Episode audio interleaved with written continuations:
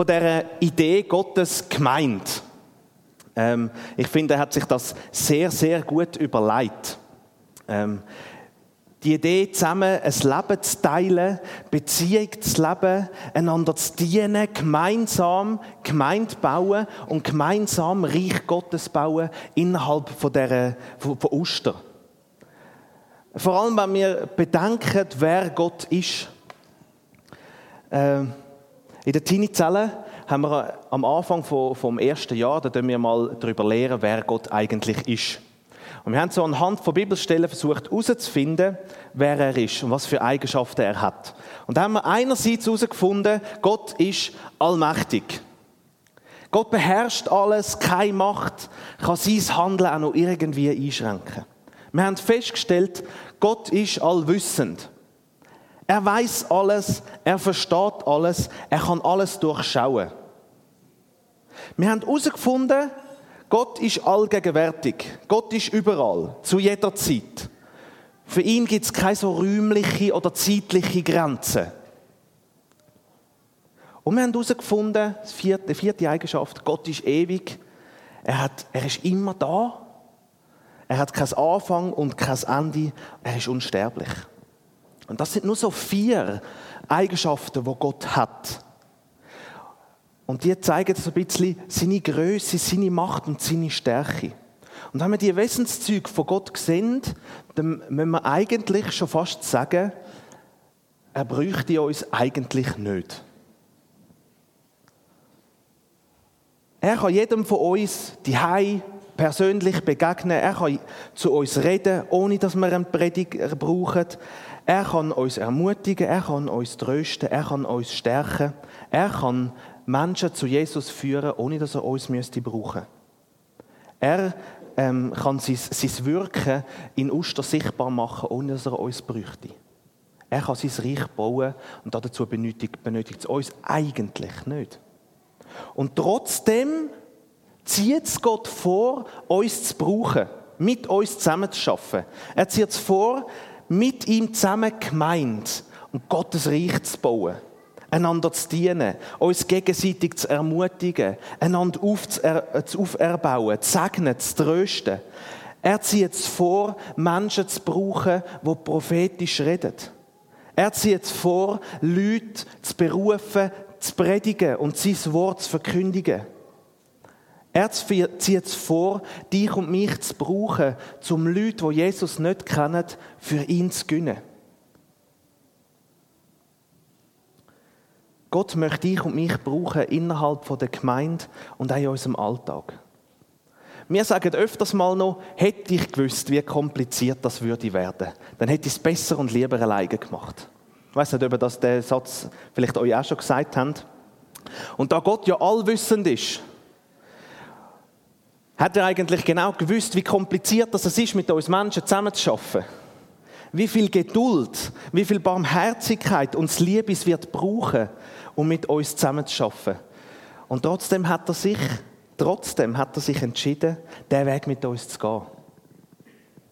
Paulus beschreibt Gemeinde als ein Körper mit vielen Gliedern, in dem Gott jedem Glied eine Aufgabe zuteilt hat. Im 1. Korinther 12, 27, 28, da lesen wir davon. Das alles gilt nun auch im Hinblick auf euch, denn ihr seid der Leib Christi und jeder einzelne von euch ist ein Teil dieses Leibes.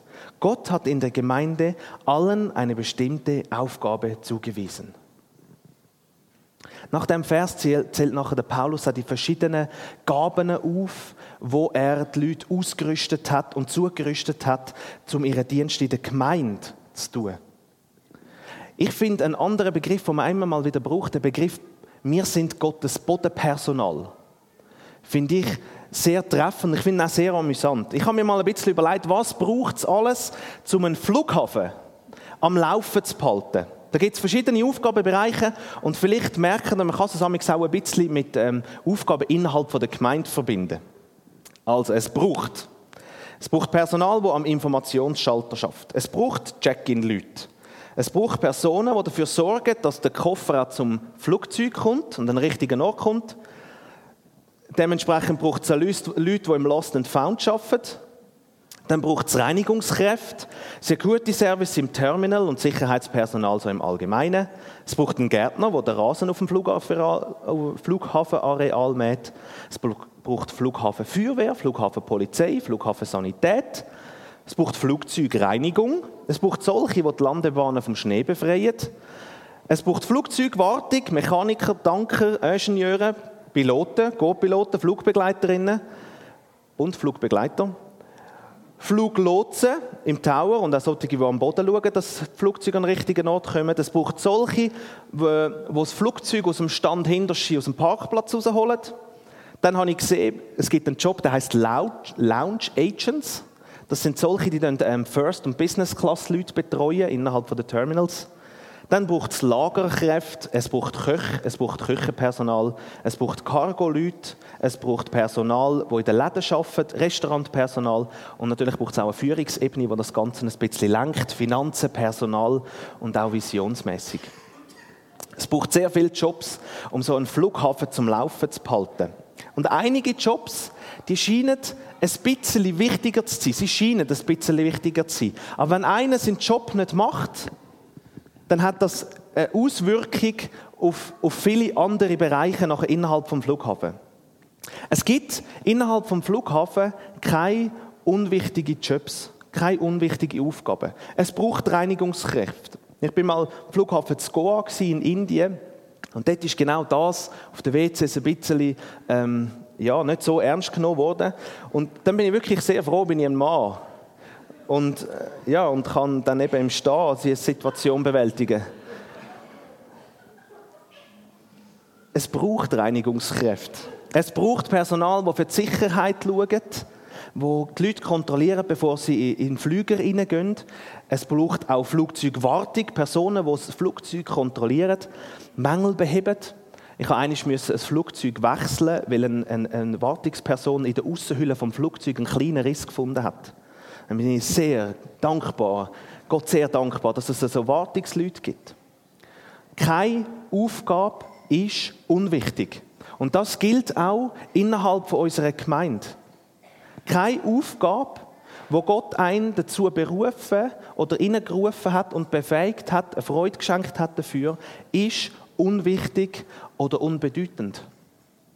Im 1. Korinther 12, 24 heißt es, Gott selbst, der die verschiedenen Teile des Körpers zusammengefügt hat, hat dem, was unscheinbar ist, eine besondere Würde verliehen. In einer anderen Übersetzung heißt es auch, Gott hat dafür gesorgt, dass das, was unscheinbar ist, besonders geehrt wird. Vielleicht sitzt du heute in dem Saal und denkst, ja, das, was ich mache in der Gemeinde, ist irgendwie so unscheinbar, klein und unwichtig. Oder wird, zu wenig, oder wird wirklich zu wenig beachtet. Und da möchte ich mal ein bisschen Lanze brechen, möchte mich mal entschuldigen bei den Leuten, die zu wenig Lob und Anerkennung bekommen für die Sachen, die sie machen. Wirklich, das, das geht so viel und so schnell vergessen, weil vieles einfach selbstverständlich ist. Und ich möchte mich entschuldigen, wenn es irgendjemand da drinnen gibt, der das Gefühl hat, ich werde nicht beachtet. Und andererseits möchte ich diejenigen auch dazu ermutigen, dass Gott gerade diese Aufgaben und der Einsatz in unscheinbaren Sachen besonders ehrt. Der Einsatz besonders ehrt. Denkt nicht klein von, von, von dir. Denk nicht klein von dir, weil du irgendeinen unsichtbaren Dienst hast. Vieles läuft bei uns im Hintergrund ab und wir schauen vieles selbstverständlich an. Ich weiß nicht, ob ihr euch schon mal Gedanken darüber gemacht habt, wer eigentlich beim Abendmahl immer die kleinen, kleinen Gläschen füllt mit, mit dem Traubensaft. Da ist Susanne Huber immer wieder dran, füllt auf, jedes einzelne, es braucht auch irgendwie 150 von diesen kleinen Gläschen, die man muss füllen muss. Sie immer das Brot schneiden und dort schauen, dass es am Sonntagmorgen, wenn Abendmahl ist, dass es dann parat steht. Un unscheinbare Sachen, die wir als selbstverständlich anschauen. Im kleinen Feuerräumchen hat es so eine kleine Box, wo jeder seine Flyer und, und Altpapier einfach reinschmeißt und irgendwann macht es so und sie ist wieder leer. Und das beachtet man gar nicht so wirklich, aber es passiert einfach immer im Hintergrund. Das Sigristen-Team ist jeden Sonntagmorgen ist jemand früher da und tut lüften, damit man nachher im Gottesdienst, wenn die Leute kommen, auf gute Luft rum sein. Unsichtbarer Job. Nehmen wir einfach als selbstverständlich. Ehren wir solche Personen, die in vermeintlich kleineren Arbeiten sich treu hingeben, denn Gott sind die sehr wichtig. Und sie dienen am Wohl der ganzen Gemeinde. Heute tun wir es vielleicht in der Form von einem Mitarbeiterbrunch. Aber ich möchte euch ermutigen, auf die kleinen Sachen nämlich auch zu achten und, und dann die Personen zu ehren und zu danken. Auch im Alltag. Das Beispiel vom Flughafen. Es hat einen kleinen Schönheitsfehler. Im Flughafen, wenn alle ihren Job gut machen, dann läuft das ganze Geschäft relativ rund. Dann läuft es einfach. Sind alle zufrieden und happy. Und wenn wir in der Gemeinde uns das Beste geben, was Gott sich auch wünscht und was gut ist, aber so richtig rund läuft es erst, wenn Gott seinen Teil dazu gibt. Wir dürfen nicht denken, wir können es auch ohne Gott. Oder wir können Gemeinde bauen, auch irgendwie ohne Gott. Trotz unserem Dienst, was braucht innerhalb der Gemeinde, sind wir im Gemeindebau und im Gemeindealltag komplett abhängig von Gott. Er ist der Mittelpunkt. Er ist das Fundament, wo man darauf baut. 1. Korinther 3,11, da heißt das Fundament, das bei euch gelegt wurde, ist Jesus Christus. Niemand kann ein anderes oder gar besseres Fundament legen. Er ist derjenige, wo Wachstum schenkt. Vom Sämli zu der Pflanze, bis sie nachher Frucht bringt. Wie das im 1. Korinther 3, 6, 7, da schrieb der Paulus, ich habe gepflanzt, gepflanzt, Apollos hat begossen, aber Gott hat euren Glauben wachsen lassen. Es ist nicht so wichtig, wer pflanzt oder wer begießt. Wichtig ist allein Gott, der euren Glauben wachsen lässt. Ich glaube, ich bin davon überzeugt, dass wir ähm, auf eine falsche Fährte kommen, wenn wir das Gefühl haben, wir können Wachstum produzieren, indem dass wir einfach, indem, indem allein, dass wir uns einfach das Beste in unserem Job machen. Gott möchte uns brauchen, keine Frage, aber niemals abgekoppelt von ihm. Wie schnell glauben wir doch, dass, wenn, wir, wenn uns Gott richtig angezeigt hat, dass wir dann losrennen können und es einfach mal probieren. Oder dann davor rennen. Ich habe mir das mal so eine kleine äh, Alltagssituation versucht zu überlegen. Ähm, wenn man einem Kind nach dem Mittag sagt, los, jetzt gehen wir an den Kiosk und dann darfst du etwas aussuchen. Dann gehört das Kind Kiosk und ich darf etwas aussuchen. Und dann weiß sie das Ziel. Und dann rennt es los. Dann sind die Schuhe völlig gleich dann ist es völlig egal, ob irgendwelche Gefahren rum sind von Velos oder Autos. Dann ist es völlig egal, was für ein Wetter draussen ist. Es spielt nicht einmal eine Rolle, ob ich überhaupt Geld dabei habe. Ich weiß einfach, ich darf etwas aussuchen am Kiosk und renne los. Und dann muss dann immer die Mutter oder der Vater muss dann hinterher rufen, zieh bitte gute Schuhe an, es schneit, zieh warme Jacken an, es ist kalt draußen. Gib mir deine Hand, wenn wir über die Straße gehen. Und manchmal funktioniert das bei Gott doch fast gleich. Wenn uns Gott in eine Aufgabe beruft, denken wir schnell, ich weiß, wie es funktioniert. Oder die Knöpfe, das muss ich jetzt drücken, dann wächst es, dann wirkt es. Dann wirkt der Geist, dann kommt der Erweckung. Und wenn es dann nicht funktioniert und wir wegen unserem Einsatz auspowert sind, kommen wir zurück zu Gott und bitten um Kraft. Wie das Kind, wenn es lossäckelt am Kiosk ist und merkt, haha, gar kein Geld. Gut, alles wieder zurückrennen zu Mami, hey, ich brauche noch Geld. Ja, ja, komm. Meine Großmutter hat immer gesagt, wer, kein, wer nicht mit dem Kopf studiert, hat wenigstens Füße zum Laufen. Wir brauchen Gott. Wir brauchen seine Kraft. Wir brauchen seinen Heiligen Geist. Wir brauchen seine Geistesgaben. Wir brauchen sein Wirken unter uns, in unseren Arbeiten. Mag jetzt noch so klein sein. In allen euren Diensten, die ihr für die Gemeinde und für ihre Besucher macht, möchte ich euch ermutigen und ermahnen, fast gleichzeitig. Schaut, dass ihr immer, wirklich immer näher bei Gott sind. Das ist das A und das O in unserem Dienst. Fragt Gott immer wieder, was soll ich tun? Fragt Gott immer wieder, wie siehst du die Sache? Wie siehst du die Person?